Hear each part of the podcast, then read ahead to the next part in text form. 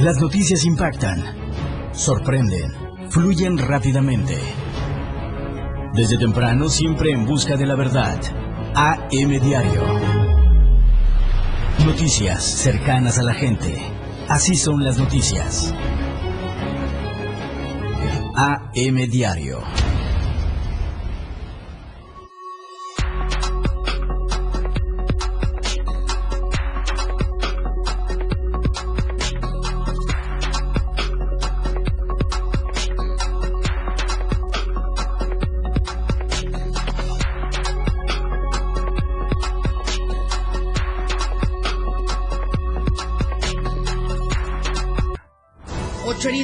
Enfrentamiento en Chamula. Exalcalde de Pueblo Nuevo es detenido por homicidio de cinco personas. Sin pena ni gloria, el clásico nacional del fútbol mexicano. Estamos a diario contigo.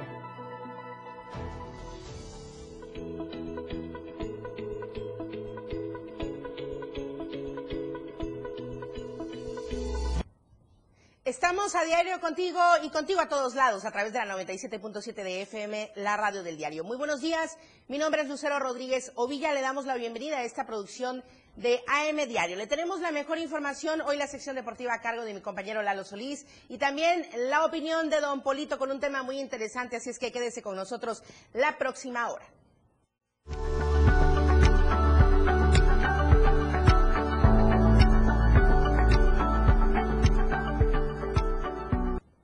Las temperaturas en esta mañana de lunes 27 de septiembre de 2021, ya arrancando la última semana de este mes de septiembre.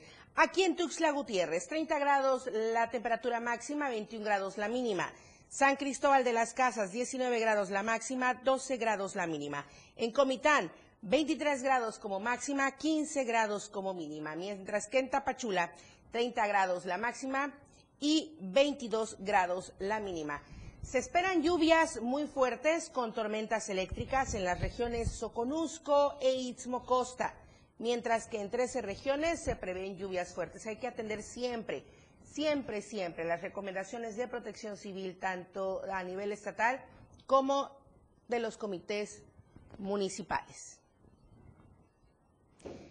El día de ayer se suscitó un enfrentamiento en San Cristóbal de las Casas. Hasta el momento o hasta el cierre de edición de anoche, ocho eran los lesionados, pero mi compañera Janet Hernández nos tiene la información más actualizada. Janet, muy buenos días. Hola Lucero, muy buenos días. Te saludo de San Cristóbal de las Casas para informarte que alrededor de ocho lesionados con armas de fuego fue el saldo de un enfrentamiento que se suscitó la tarde de este domingo en la cabecera municipal de San Juan Chamula. Habitantes del lugar indicaron que los hechos violentos se dieron a eso de las 6.57 de la tarde, cuando los hijos del síndico concejal Manuel alias Paz agredieron al propietario de una tienda de abarrotes. El propietario pidió apoyo a los comités de educación, quienes son los encargados de la seguridad en la cabecera. Cuando estos llegaron al lugar, fueron recibidos a balazos por los hijos del síndico, resultando herido el vicepresidente del comité de educación con dos impactos de bala, uno de ellos en el ojo. Ante esta situación, habitantes de la cabecera se unieron para apoyar a las autoridades, dejando como resultado cuatro lesionados en cada grupo. Algunos de ellos se encuentran recibiendo atención médica en el Hospital Básico Comunitario de San Juan Chamula. Hasta el cierre de la información, la situación continuaba tensa, ya que los agresores se encontraban rodeados por las autoridades y pobladores. También comentarte que a eso de las once de la noche, los habitantes muy enojados, acudieron a la casa del síndico concejal y quemaron su vivienda y vehículos que se encontraban ahí. Este, hasta el momento, ahorita la situación ya se calmó. Eh, a las tres de la tarde nos informan que habrá una reunión general para tomar acuerdos y este para que la situación regrese a la calma. Eso es la hasta el momento la información Lucero. Muy buenos días. Janet, eh, la situación, como dices, tendrá que volver a la calma. Mientras tanto, y en lo que llegan las 3 de la tarde, eh, las actividades cotidianas allá en Chamula están de manera normal o hay algún cierre de los locales, la gente está en su casa, ¿qué es lo que está pasando? Este, sí, nos informaban que este ahorita está, eh, todo está en calma, pero este sí hay algunos negocios cerrados, pero pues este otras personas eh, que llegan ahí a la plaza, pues sí, sí están trabajando. Tensa calma. Muchísimas gracias, Janet Hernández. Vamos a dar seguimiento a lo que suceda a las 3 de la tarde con esta reunión que tendrán para solucionar y llegar a una pues a un acuerdo sobre todo. Muchísimas gracias, Janet Hernández. Muy buenos días. Buenos días. Justamente respecto a este tema, posterior a lo sucedido y a todo lo que nos acaba de narrar eh, Janet Hernández, la Fiscalía General del Estado emitió su comunicado con la información oficial, donde se confirma que dos sujetos fueron detenidos la noche de ayer domingo cuando realizaban detonaciones con arma de fuego en un bar en la zona centro de San Cristóbal de las Casas, lesionando a un hombre, pero de esto lo voy a estar hablando en unos instantes más, porque primero voy a ir al punto que estaba mencionando Janet.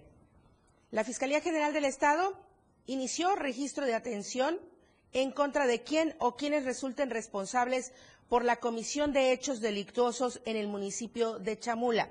Se conoció la noticia criminal a través del juez de paz y conciliación del mismo municipio de Chamula, quien explicó que una persona desconocida del sexo masculino estaba realizando disparos de arma de fuego, por lo que integrantes del comité de los barrios fueron a detenerlos. El agresor les disparó con el arma de fuego, hiriendo a dos personas del sexo masculino. El agresor se dio a la fuga. Los lesionados fueron trasladados al Hospital Básico Comunitario de Chamula. Y bueno, estas son las acciones que ya comentó la Fiscalía General del Estado. Se inició el registro de atención en contra de quién o quienes resulten responsables por la comisión de hechos delictuosos en el municipio de Chamula. Y ahora sí, vamos a ir a la nota roja de la verdad impresa.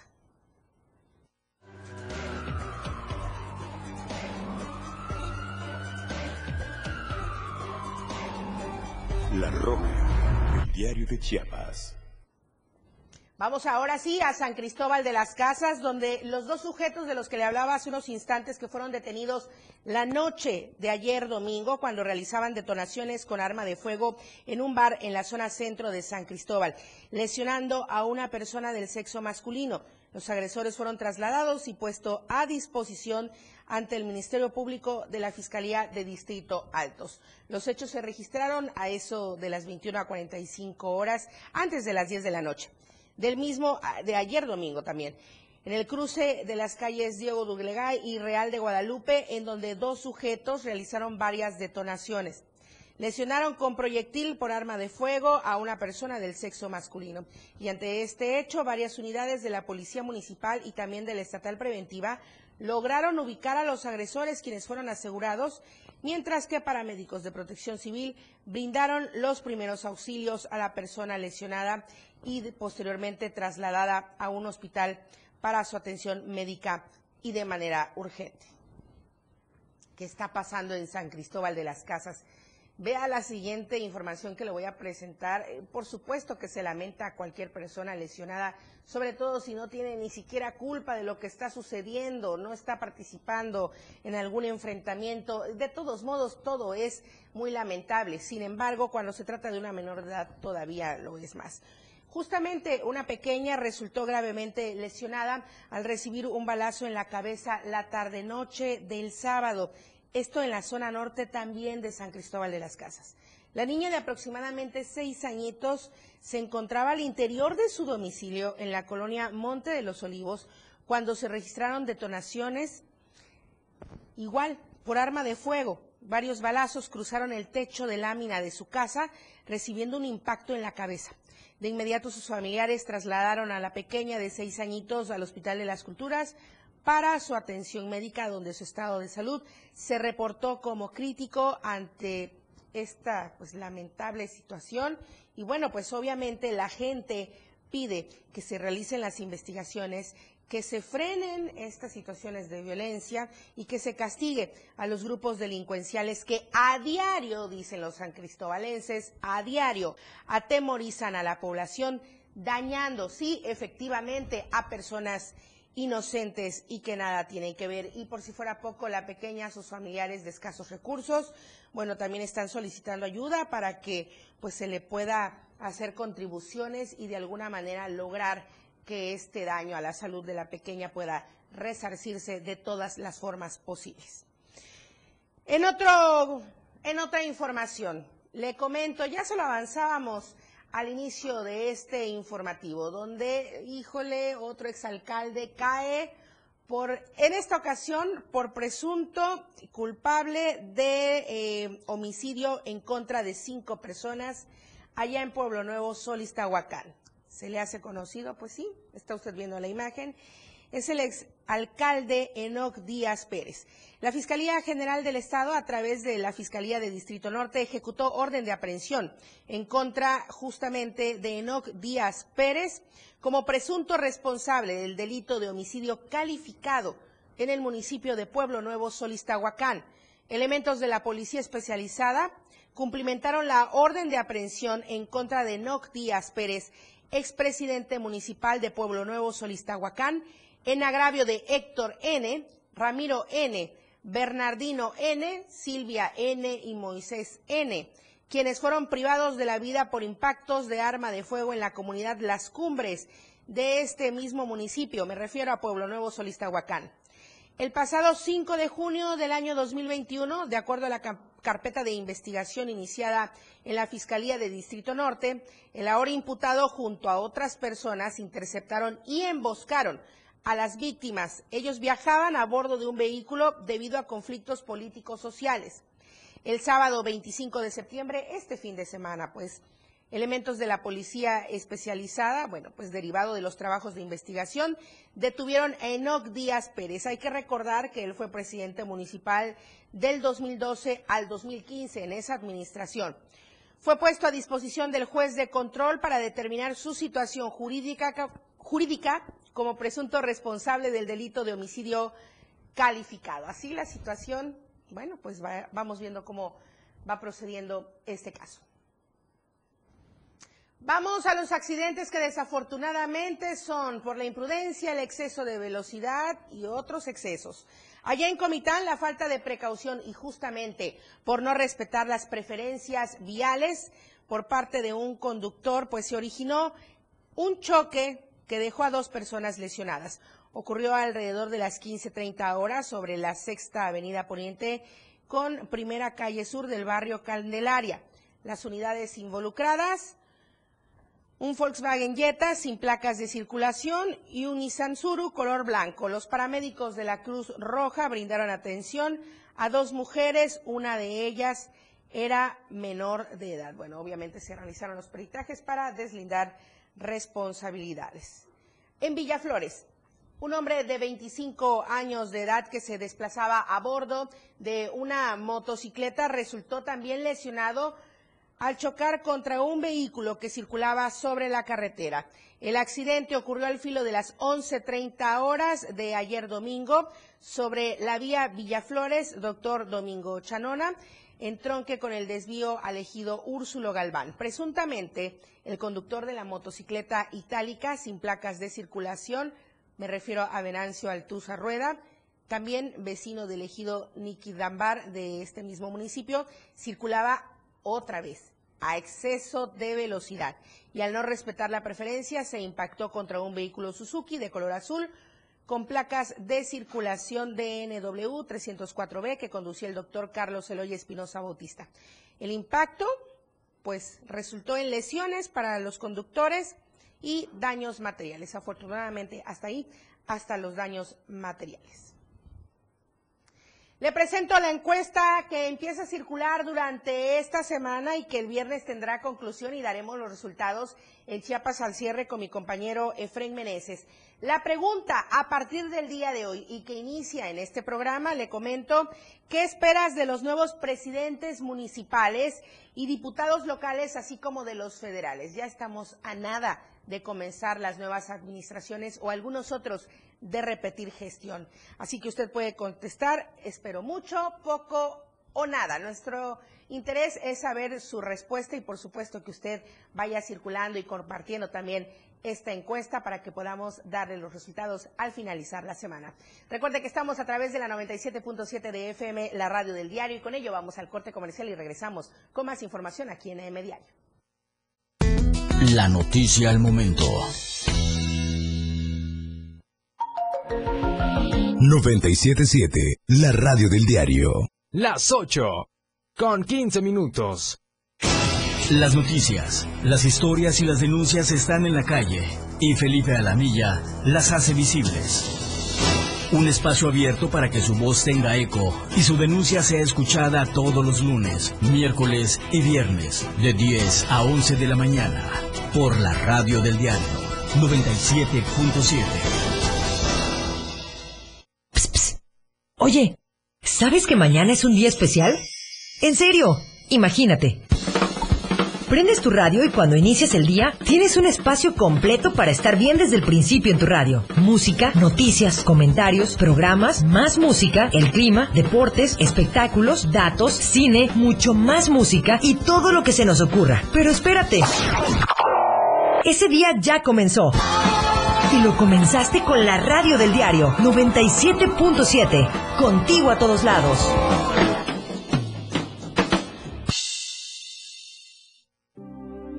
Chiapas es poseedora de una belleza natural sin rival en todo México. Una gran selva, un impresionante cañón, manglares y playas únicas, además de paradisiacas caídas de agua, visten a nuestro estado con el encanto único de la naturaleza. Chiapas es el estado más al sur de México, la última frontera de nuestro país.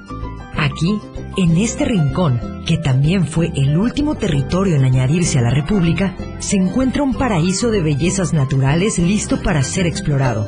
Ven y disfruta lo que Chiapas tiene para ti. 97.7, la radio del diario, contigo a todos lados. Fundación Toledo es una organización enfocada en la educación.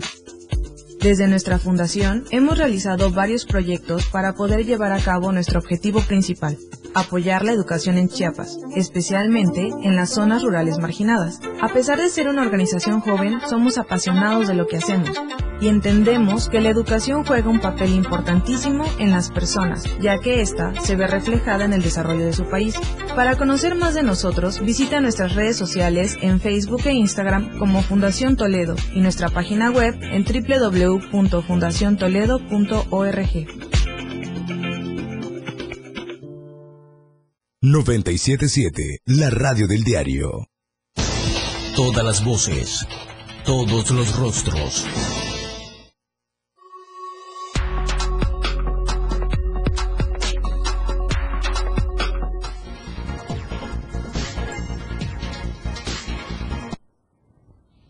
Muchísimas gracias por continuar con nosotros. Seguimos con más información. Lucía Trejo precisamente está en la línea telefónica para ponernos al tanto de lo que está sucediendo en el tramo carretero Venustiano Carranza Pujiltic, porque ya se había anunciado que para el día de hoy la organización campesina Emiliano Zapata estaría comenzando con diferentes movilizaciones. Lucía, qué gusto saludarte. Muy buenos días. Gracias, Lucero Rodríguez. Muy buenos días al auditorio. Efectivamente, este fin de semana, integrantes de la organización campesina Emiliano Zapata, región Carranza, mejor conocida como la UCES, han advertido que este lunes van a instalar un bloqueo total e indefinido sobre el tramo carretero Venustiano Carranza a Pujiltí, a la altura de un punto conocido como el Cascajal.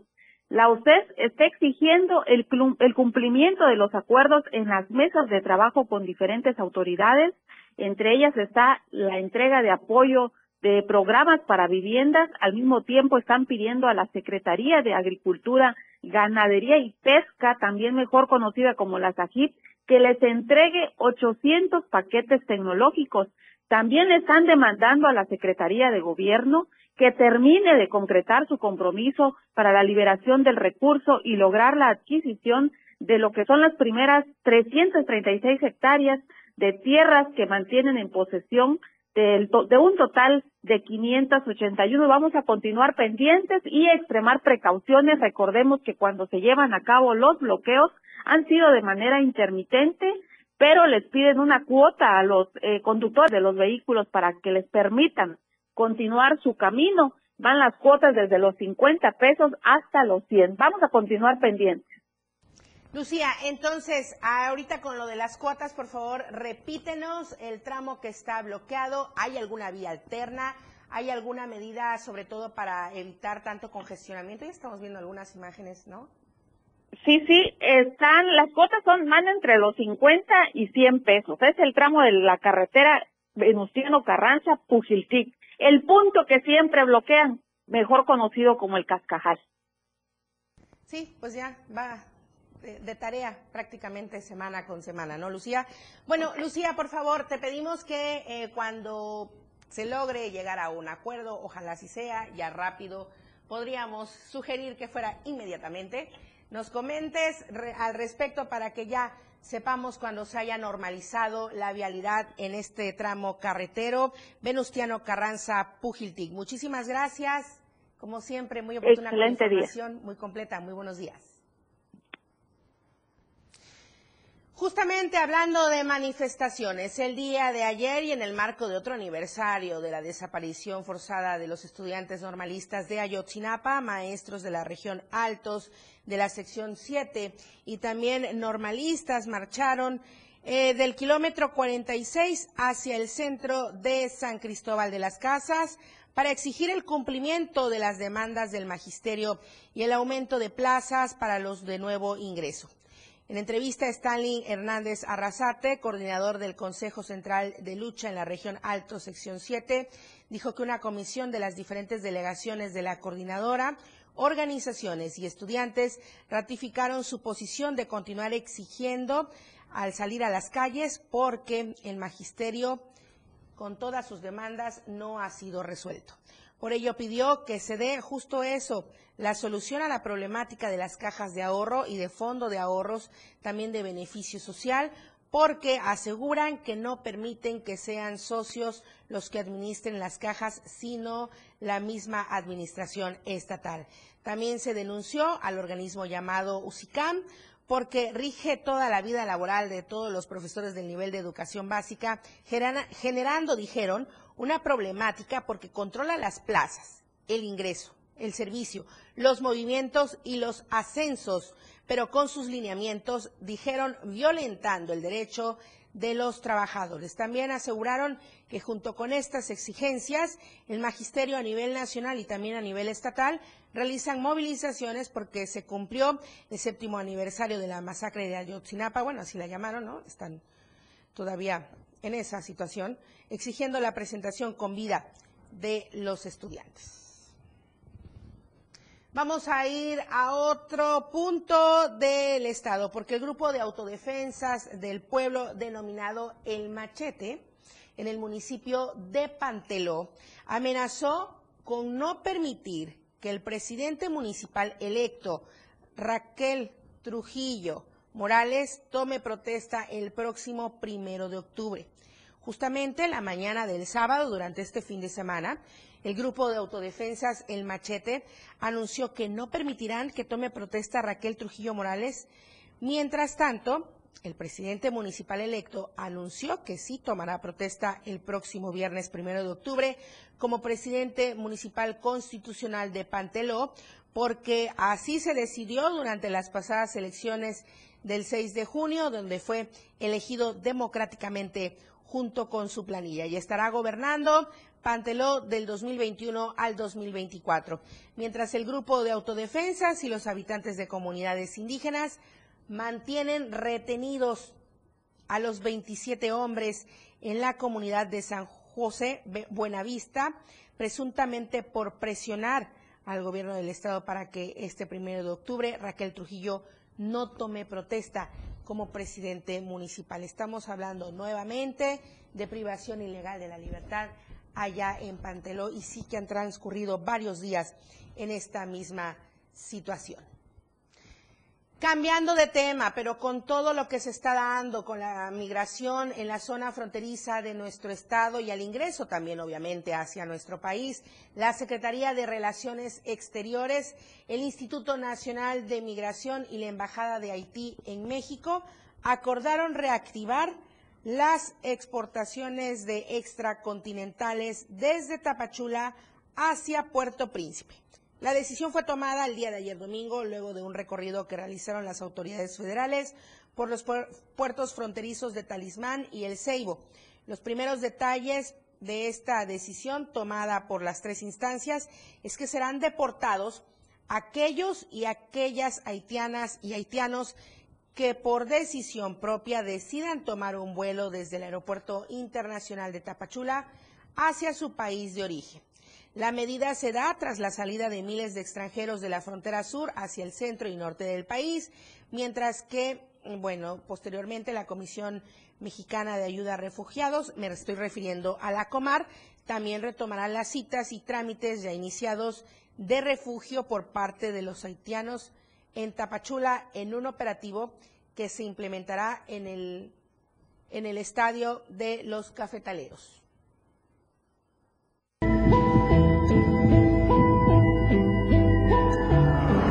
COVID-19.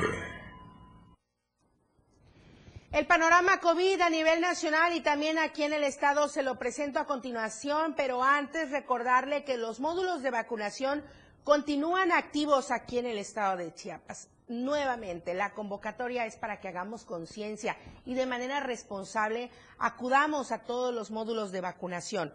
Le comento, en este caso, el Instituto de Seguridad Social de los Trabajadores del Estado, me refiero al ISTECH, eh, está vacunando contra la COVID-19 en la primera dosis de Pfizer para mayores de 18 años. Esto de acuerdo al plan de vacunación nacional, en lo que se le ha llamado el último jalón.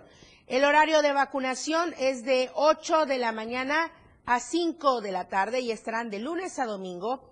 Y a los mayores de 18 años se les pide que lleven su credencial del Instituto Nacional Electoral, así como la clave única de registro poblacional.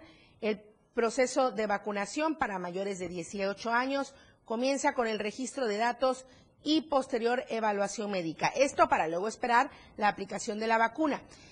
Tras la aplicación de la vacuna, ya sabe, hay que esperar unos 20 minutos para eh, supervisar si alguna reacción ocurre y de no ser así, pues bueno, ya se puede retirar del hospital. Las personas vacunadas estarán recibiendo la cartilla de vacunación para obtener su segunda dosis en un lapso de seis a ocho semanas. Tras la aplicación de la primera y la segunda dosis podrá ser de, de algún otro eh, macrocentro de vacunación y no forzosamente en el Hospital de Especialidades Vida Mejor del ISTECH. Sí, o sea, usted puede acudir a este hospital para la primera dosis, puede acudir nuevamente para la segunda, pero de no ser así, presentando su cartilla que le estarán dando eh, con la aplicación de la primera, podrá acudir a cualquier otro módulo de vacunación. Tenemos información de mi compañero Marco Antonio Alvarado.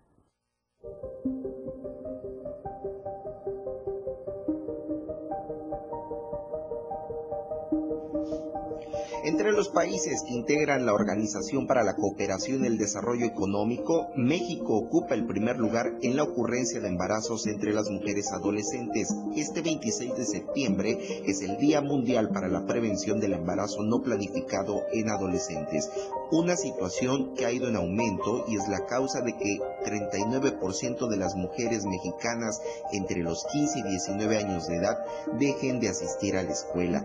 El embarazo adolescente, además de los riesgos físicos que conlleva, reduce las oportunidades en las mujeres, genera condiciones precarias de empleo y salarios, las expone a sufrir violencia por parte de sus parejas y las deja más vulnerables a la dependencia en general. De acuerdo con los últimos datos del INEGI, en 2019 se registró una tasa promedio de 13.7 nacimientos por cada mil mujeres que tenían entre 15 y 19 años, mientras que la tendencia de los embarazos en este rango de edad no ha disminuido, pues pasó de 70 a 77 por cada mil mujeres entre estas edades. Además, el 39% de las adolescentes que no asisten a la escuela estuvieron embarazadas alguna vez. La deserción escolar complica más la posibilidad de obtener educación en temas de sexualidad y reproducción, lo que aumenta el riesgo de concebir un embarazo a temprana edad. En relación con la actividad sexual, 3 de cada 10 mujeres de 15 a 19 años las han sostenido. Esto se da en 6 de cada 10 que no siguen en la escuela. Con respecto al uso de la protección anticonceptiva en la primera relación sexual, el 50% de las adolescentes de 15 a 19 años que no asisten a la escuela tampoco utilizaron un método de protección Esto no solo las expone a convertirse en madres sin haberlo planeado, también las deja vulnerables a contraer una enfermedad de transmisión sexual como el VIH o adquirir el virus del papiloma humano, que si no es tratado a tiempo, desarrolla el cáncer cérvico-uterino, una de las principales causas de muerte entre las mujeres mexicanas. Para Diario de Chiapas, Marco Antonio Alvarado. Regresamos con más del panorama COVID, los deportes. Ya está aquí el Dios y también Don Polito con la opinión de esta mañana. Volvemos. La noticia al momento. 977, la radio del diario. 97.7. La radio del diario. Más música en tu radio. Lanzando nuestra señal desde la torre digital del diario de Chiapas. Libramiento Surponiente 1999. 97.7. Desde Tuxtla Gutiérrez, Chiapas, México. XHGTC, la radio del diario. Contacto directo 961-612-2860. Cabina 961-612-2860. Escúchanos también en línea. www.diariodechiapas.com Diagonal Radio. 97.7. La radio del diario. Más música en tu radio. Las 8. Con 31 minutos. La radio del diario presenta la portada de este lunes 27 de septiembre de 2021. Triplican deportaciones de haitianos. Pulido, coordinador de la bancada del Verde Ecologista. 56 casos positivos en las últimas horas por COVID en Chiapas. Virus acelera testamentos.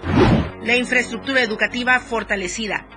Modernizan la carretera Cintalapa Rafael Calimayor. Las codiciadas comisiones legislativas. Despenalización del aborto, tema pendiente. Monreal asegura, yo sería el mejor y más auténtico continuador de la cuarta transformación. Estamos a diario contigo.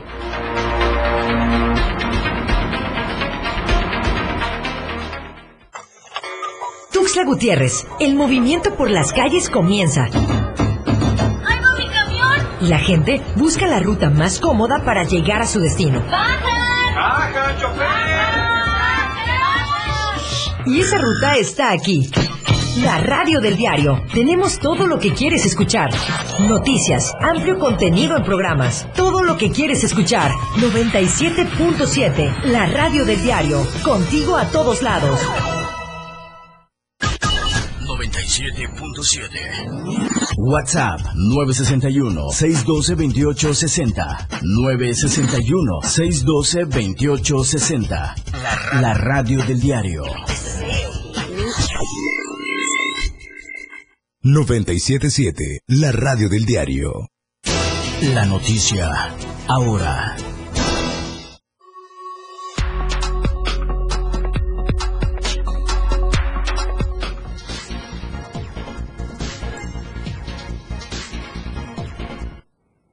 El dios de los deportes, Lalo Solís, en el estudio de AM Diario para comenzar con la mejor información deportiva. ¿Qué pasó durante el fin de semana, Lalo? Muy buenos días.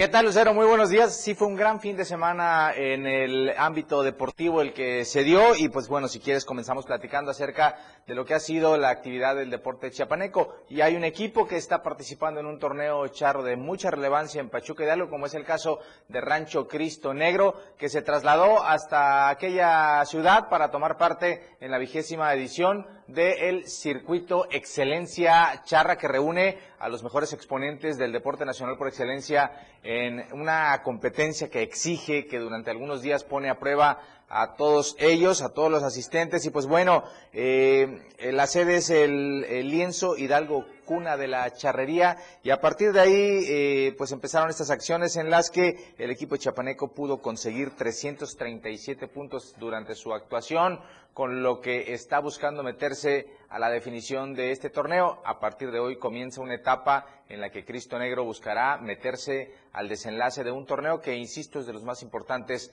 de la charrería en nuestro país y hasta donde se trasladó este equipo chapaneco para buscar trascender y hacer un buen papel. Ahí estamos viendo algunas de las eh, suertes que ejecuta Rancho Cristo Negro, de los mejores exponentes en Chiapas, y que bueno, está, insisto, en la vigésima edición del torneo Excelencia Charra allá en Pachuca, tratando de avanzar a las finales.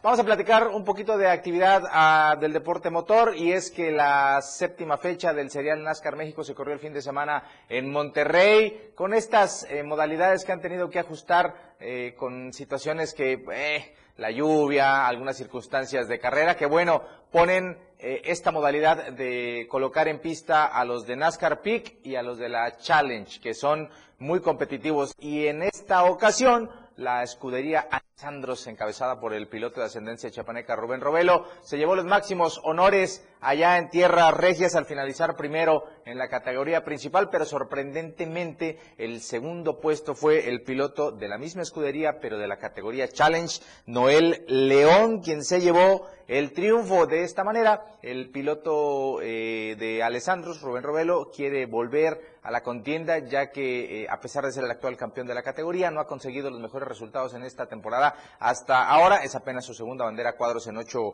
eh, en siete fechas que se van disputando del calendario pactado a 12.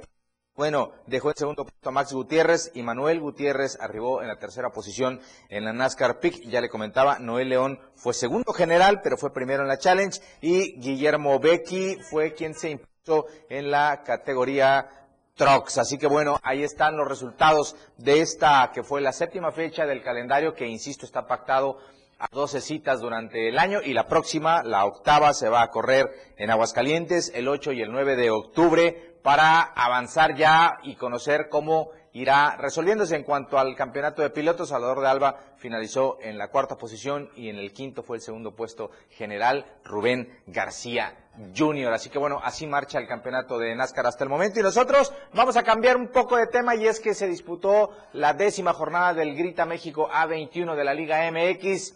Y sí, decepcionante porque por lo menos tres partidos de los que se disputaron finalizaron en empate sin goles, como fue el caso del partido más esperado del torneo, América recibiendo a Chivas en el Estadio Azteca. Muy triste el espectáculo en la cancha, se calentó mucho el partido durante los días previos, pero al final nadie se hizo daño. Así que empate sin goles entre América y Chivas, o los otros empates sin goles, lamentable. Cholos ante Mazatlán FC empataron sin goles. Y los Tigres, los poderosísimos Tigres de Miguel Herrera, tampoco pudieron hacerle daño a los Pumas allá en el Estadio Universitario. Concluyó la jornada con el compromiso Rayados visitando al Santos de Torreón, el equipo de Javier Aguirre ganó y está a punto de hilvanar una gran racha invicta, así que ya es tercero general y apunta a continuar entre los mejores. Eh, para el próximo 8 de octubre se disputará este juego que quedó pendiente entre FC Juárez y del Querétaro, de esta manera, pues, el, Grita México sigue de la siguiente forma. América es líder general con 21 puntos y habrá semana doble que arranca este martes, aunque hay que recordar que el juego entre Rayados y Toluca correspondiente a esta fecha ya se disputó la semana pasada con triunfo del Monterrey y este martes arranca esta la undécima jornada con el compromiso entre Necaxa y los Cholos de Tijuana. Así que bueno, ahí está la información de lo que aconteció en la Liga MX, pero yo lo invito a que a partir de la una de la tarde, hoy lunes, sintonice el 97.7 de FM para la remontada en la que programan que ampliaremos a detalle la información que usted acaba de ver aquí en AM Diario. Muchachos, que sea una gran semana, Lucero, muchísimas gracias. La información deportiva. Igualmente para ti, mi estimado Lalo Solís, que sea una gran semana y por supuesto buen inicio del mes de octubre. Ya estamos finalizando septiembre, comenzando octubre. Ya huele a pan de muerto. Ya huele a pan de muerto. Muchísimas gracias. Vamos a seguir con más información. El reportaje de la semana que corre hoy a cargo de Jenny Pascasio. Haitianos, dos años de contención migratoria en México.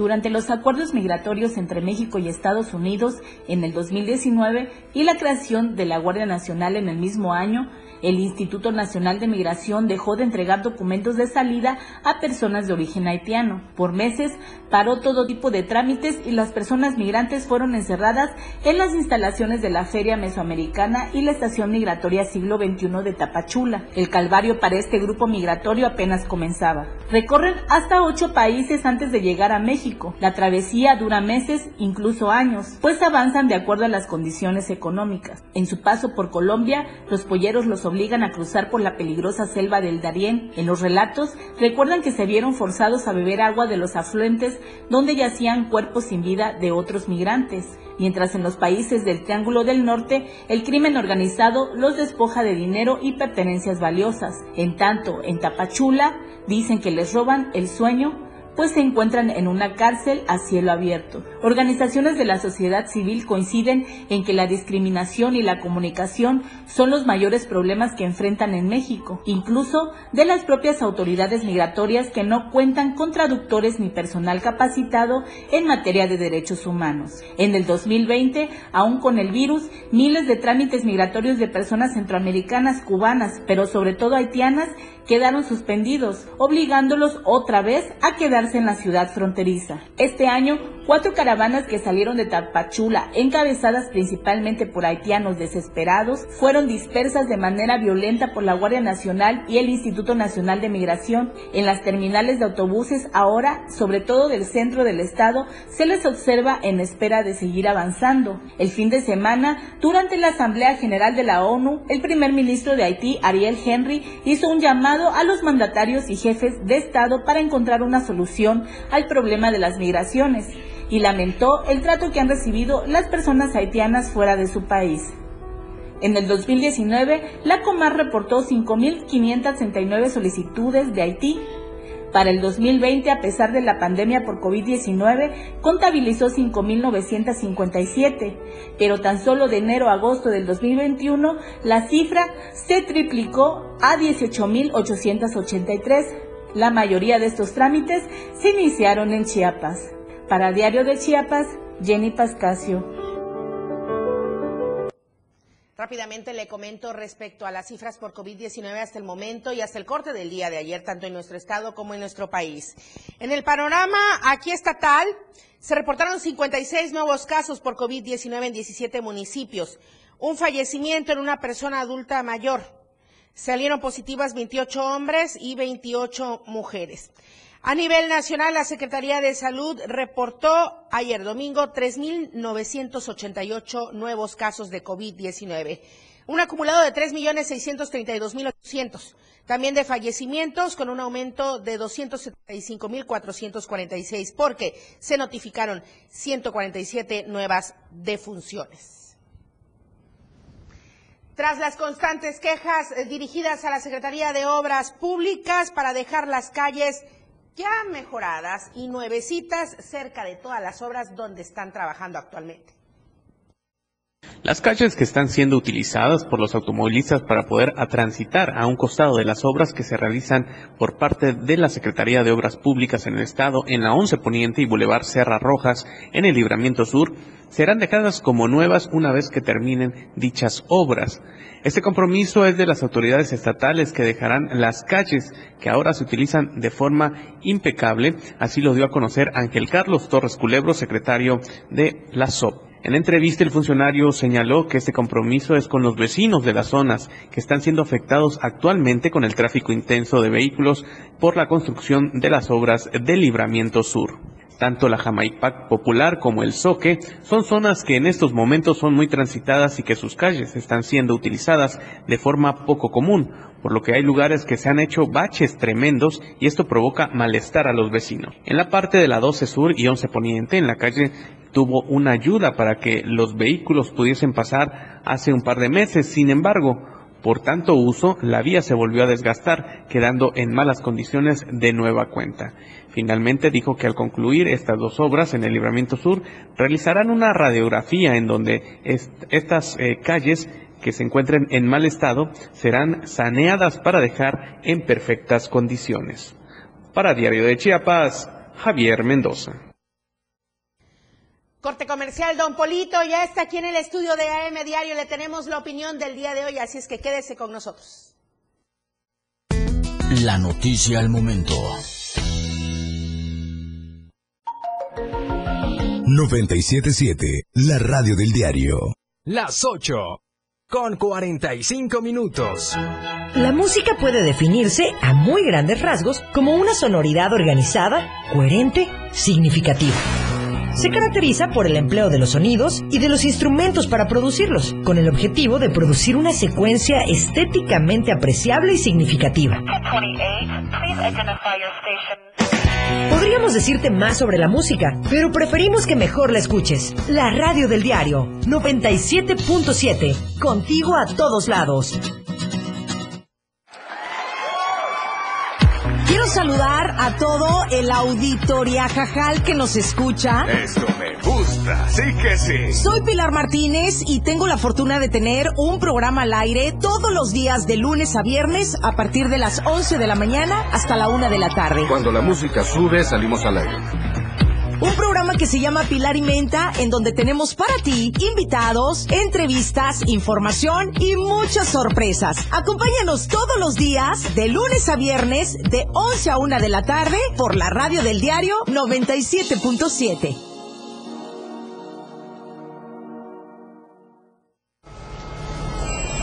Existen muchos factores para que una sociedad sea feliz y productiva. Entre ellas, la educación vial es fundamental para hacer de cualquier ciudad un mejor lugar para vivir.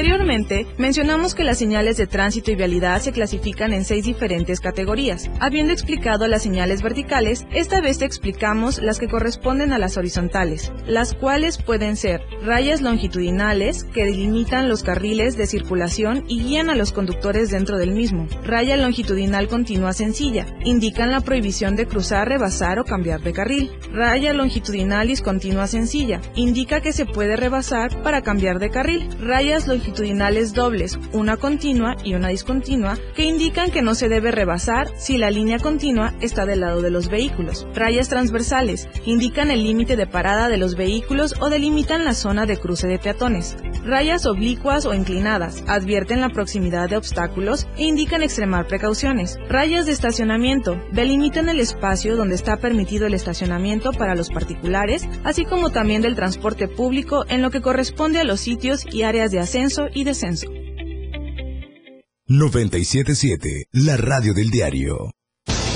Todas las voces, todos los rostros.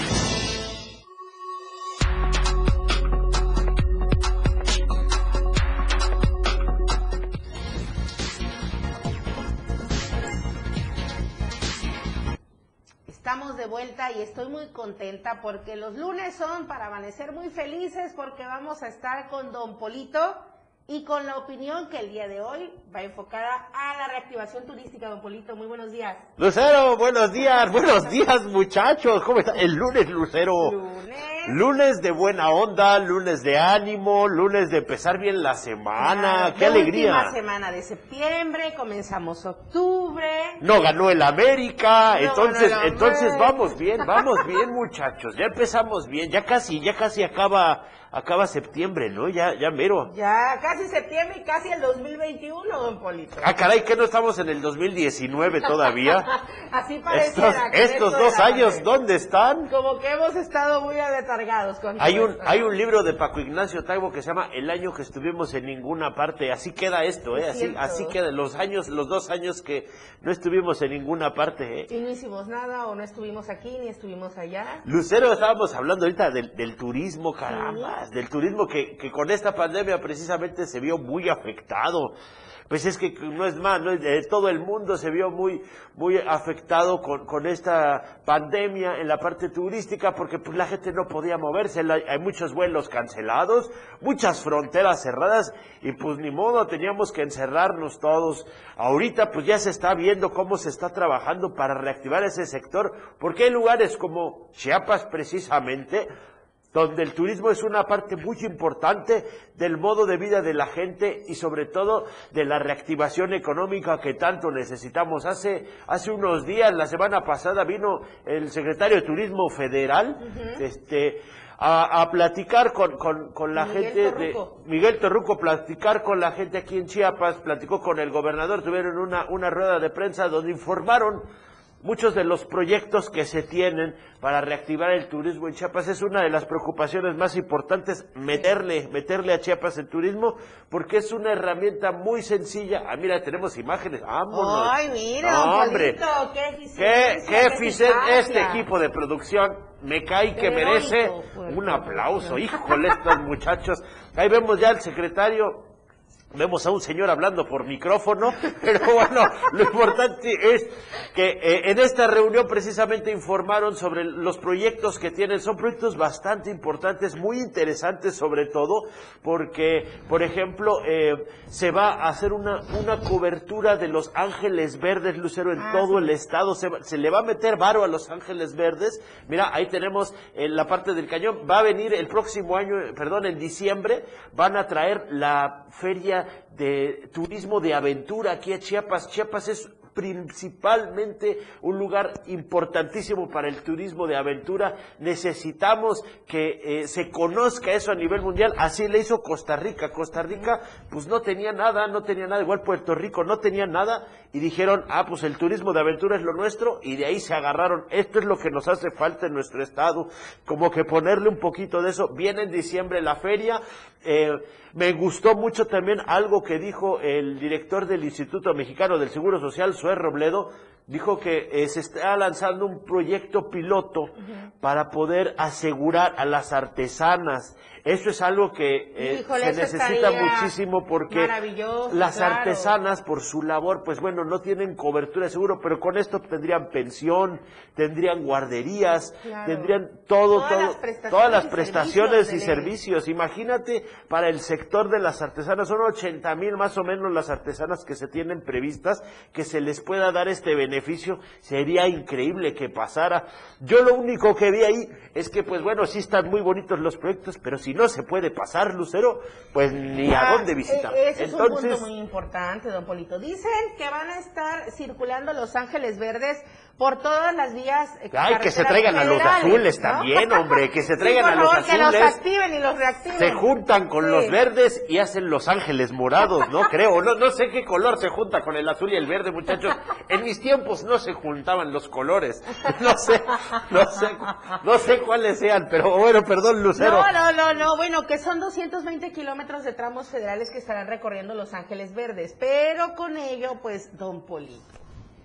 ¿Cómo vamos a recorrerlo si no están en Sí, buenas sí, condiciones? habrá, habrá pues, cobertura ¿no? en todo el estado, pero pues no hay chance de pasar, entonces es medio complicado. Es importante, Lucero, que el gobierno, los gobiernos municipales, el gobierno estatal y con la ayuda del federal, pues se garantice el libre tránsito, porque todos sabemos, nada más, si queremos ir de aquí a San Cristóbal el fin de semana, todos en la Ya. mañana tenemos que preguntar, ¿saben qué hay paso?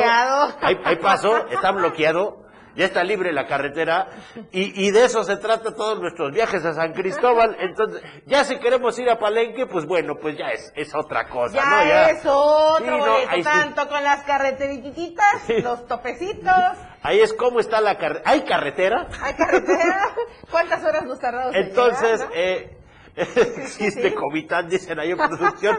Está muy difícil transitar entre los est- el estado de las carreteras, entre eh, la violencia, hay que decirlo, también la Sí, violencia que todo hay en lo las que estuvimos carreteras. comentando el día de hoy. Desafortunadamente no podemos evitar comentarle lo que está sucediendo, pero cuántos enfrentamientos no se suscitaron o cuánto uso de armas de fuego por lo pronto en San Cristóbal, una ciudad tan emblemática, un pueblo mágico, ¿no? Sí, si no hacen algo se les va a ir de las manos. Ahí está el caso de Cancún. La gente sigue llegando porque pues es Cancún y pues Claro. ni modo. Pero está el caso de Cancún. La gente, los habitantes de. Cancún, Acapulco, Acapulco. Acapulco lo perdieron, Acapulco lo perdieron. Veracruz, la barra más grande del país, Boca, ha perdido.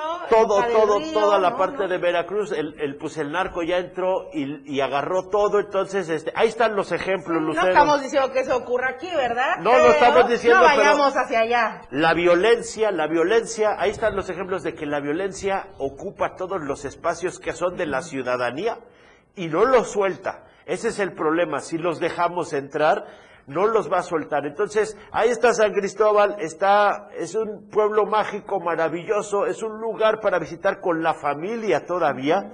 Así que no vayamos a descuidarlo porque se nos va.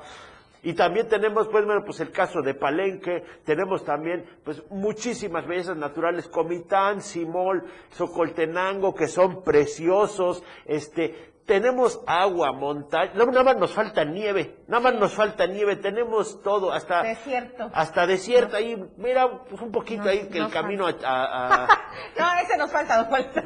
pues mira, hay, hay unas partes donde no hay nada, digamos Donde- que es el donde la desierto. deforestación ya nos... Pero la nieve sí no la podemos inventar, entonces... Bueno, solo las heladitas de, es, de San Cristóbal. es lo único que nos falta, es lo único que nos falta. para ten- Bueno, si quieres sentir frío, pues ahí está, ¿eh? No hay Sí, problema, claro. vete a San Cristóbal en enero y se te congelan las meninges. Pero es lo único que nos falta, lo único. Entonces, tenemos un lugar privilegiado, lo único que nos falta son carreteritas, Claro. seguridad para poder circular y sobre todo, pues que también vi en estos planes que tienen el, el gobierno federal, meter cursos de servicio. Eso está muy bueno. Nos Las hace falta. capacitaciones, los cursos, los talleres, para toda la gente que estará ahí encabezando estos operativos. Sí, porque, porque a veces pasa que llegas a los lugares y te atienden mal, te sirven mal, este, no saben cómo tratar, cómo, como luego casi no llegan, entonces, pues luego no sabemos cómo tratar a, lo- a los visitantes. Eso es importante. Los chiapanecos somos, pues, de corazón noble, somos buenas personas, pero hay que tratar a los turistas como, como se merecen, para que regresen, para que nos recomienden.